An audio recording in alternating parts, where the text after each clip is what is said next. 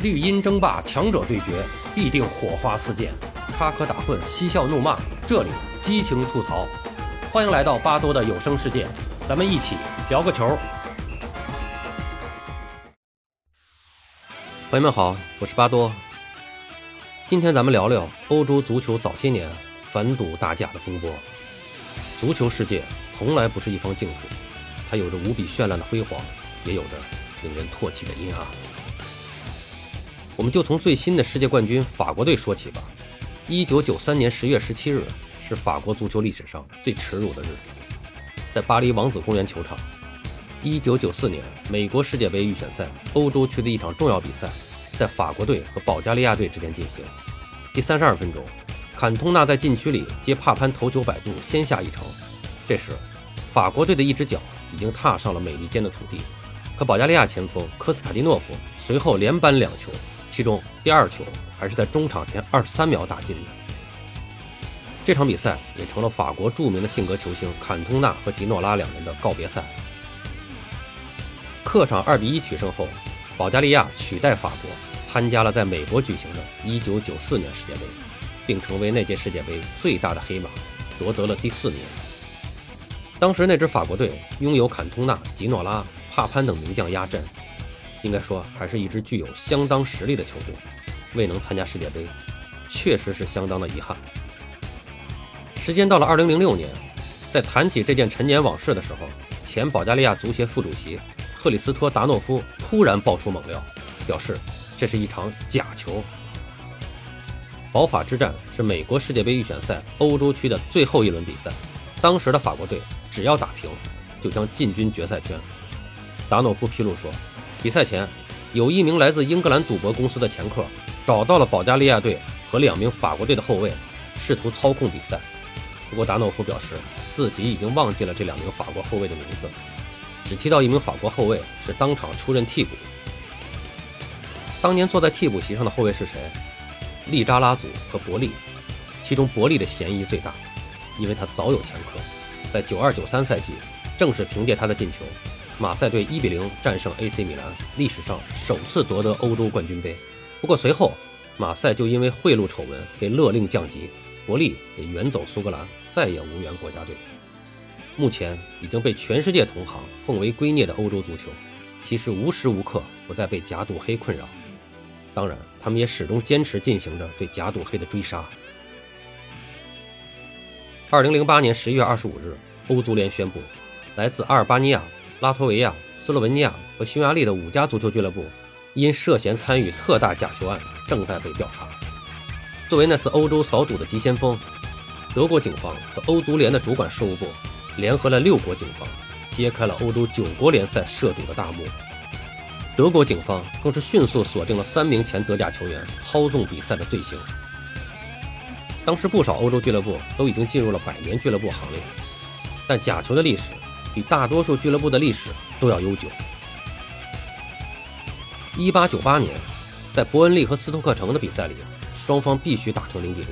结果，双方球员在全场比赛中果然是没有一次射门，队服全都是干净的。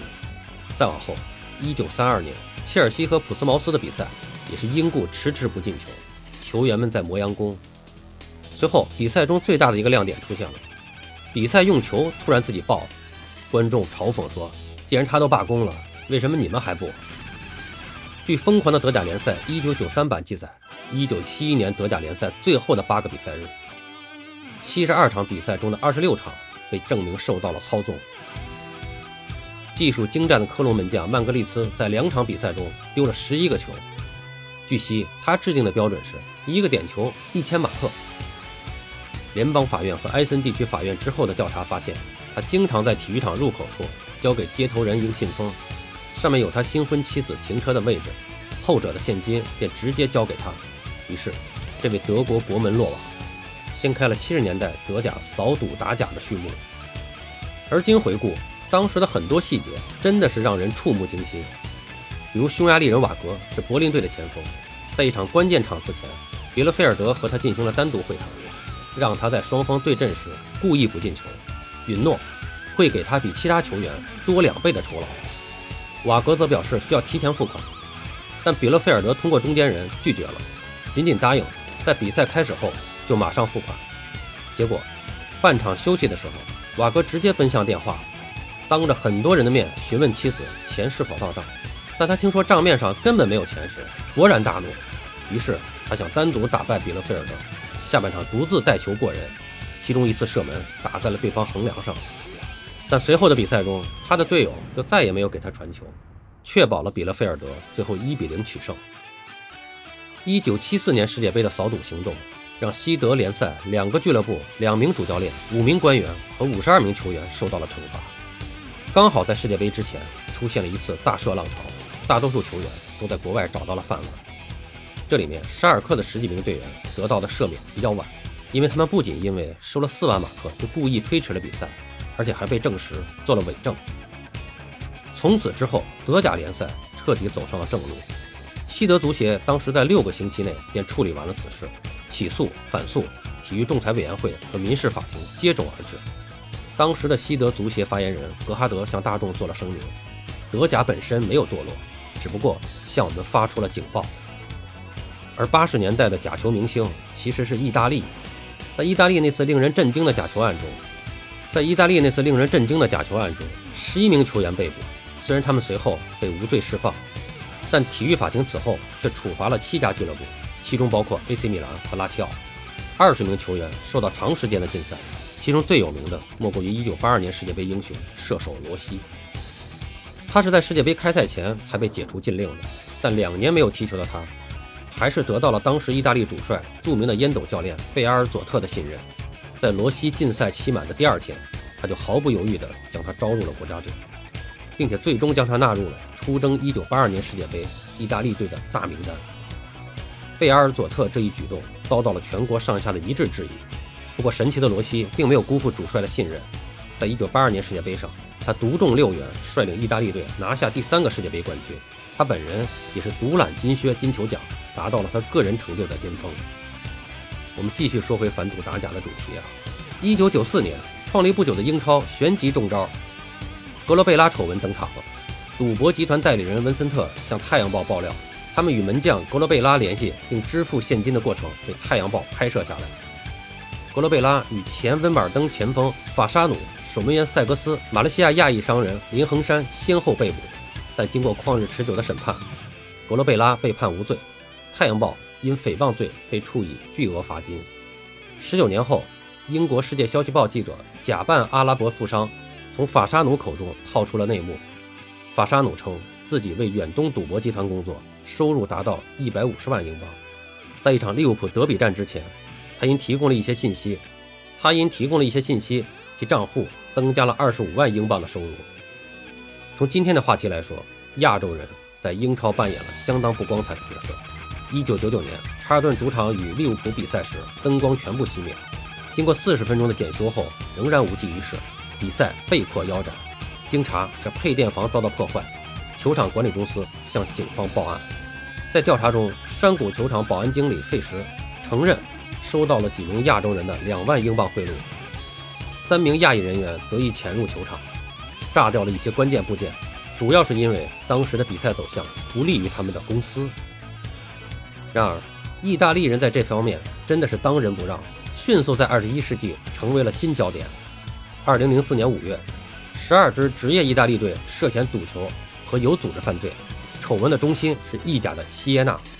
那不勒斯的反黑手党警察突然袭击了锡耶纳俱乐部总部，并带走了八个文件柜所有的文件。与此同时，警方在十四个城市同时展开行动，光是意甲球队就涉及切沃、雷吉纳、莱切。意大利足协随即发表了官方公报，声称并不知道这起丑闻。而一旦得到警方的正式通告，足协将展开平行调查。所有人都以为这次事件是针对小俱乐部和低级别联赛的假球事件，不料两年后愈演愈烈。二零零六年五月十三日，罗马警方对意大利足协总部进行了突袭大搜查。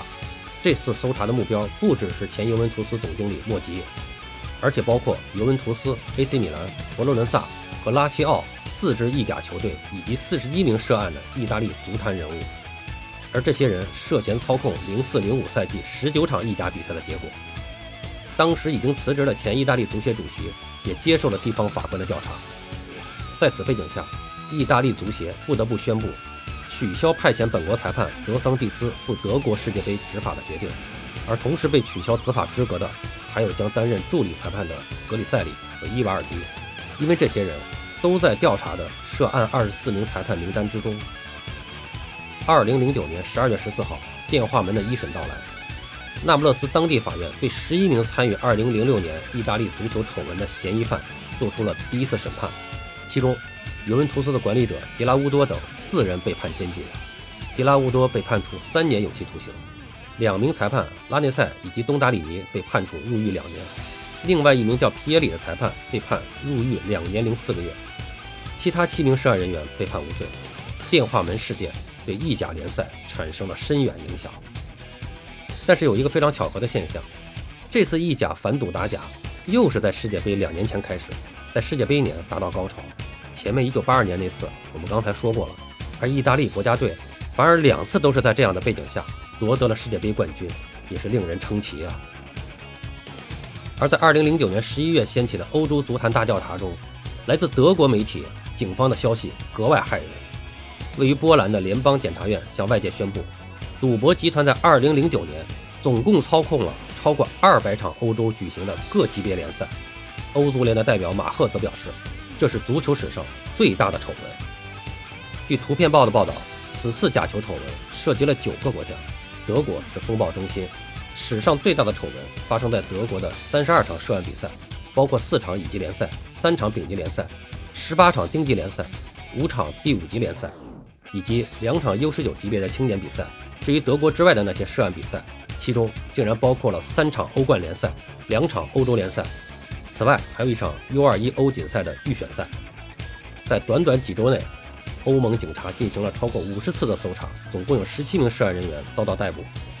据初步调查结果显示，涉案金额高达上千万欧元，涉案人员则超过了两百名。来自波鸿的检察官巴赫曼表示，和七十年代那次一样，球员和教练扮演了最主要的角色，裁判和俱乐部官员紧随其后。被透露的细节令人为之一振。图片报独家曝光了其中八场球的细节，包括了球员收取黑钱和比赛相关赌资的数额。比赛遍布瑞士、比利时、克罗地亚和土耳其等各国联赛，而且都是在2009年内进行的。显然，这些都是其中低微的场次，涉及到的金额最高的也才不过15万欧元。然而，风波就像滚雪球，到了当年的12月初，大约有300名西班牙球员涉嫌参与控制比赛。西班牙警方由此展开了调查。马卡报透露了正在接受调查的七名球员姓名，其中包括正在西甲传统强队萨拉戈萨队效力的门将洛佩斯·瓦莱吉奥。而来自东欧的情况比其他地区更加严峻。二零零九年十一月十三日，一名俄罗斯裁判自杀，成为了欧洲足坛再次关注的中心。在十月二十五日，拉莫斯执教的莫斯科中央陆军队主场一比三负于 FC 莫斯科队的比赛中。担任主裁判的卡尤莫夫引起了巨大争议。随后，卡尤莫夫被莫斯科警察传讯并拘留，背后涉及赌球及被收买。俄罗斯足协迅速展开调查。后来，卡尤莫夫曾被发现站在莫斯科市区一所公寓七楼的窗台上，神态萎靡，所幸被及时发现，最终被营救成功。一些俄罗斯媒体认为他有精神问题。当然，只要涉及到可能的操控，不仅仅是比赛可以调查。二零零六年，老雷德克纳普执教南安普顿时，博彩公司就为他即将跳槽普斯茅斯开出了赔率。结果他真的转投普斯茅斯。为了调查他是否在其中涉嫌作弊，足总和有关方面进行了调查。雷士在接受了询问之后，此事不了了之。可以说，欧洲足坛在反赌打假方面的行动一直在持续推进。在九十年代后期到两千年这段时间，中国刚刚建立的职业联赛，在几年间。就首先在假赌黑上与欧洲足坛接轨了，但遗憾的是，欧洲足坛是在已经形成的法律基础和完备的职业竞赛体制上反赌大假，而中国足球做起这方面的工作，则还有更多的工作要做，可以说是任重而道远。其实，足球博彩本身并无过错，在赌博几乎作为人类最原始的欲望之一的前提下，我们怎样去疏导、利用和规范，真的是一个有趣的话题。好了。今天就聊这么多，巴多聊个球，我们下期再见。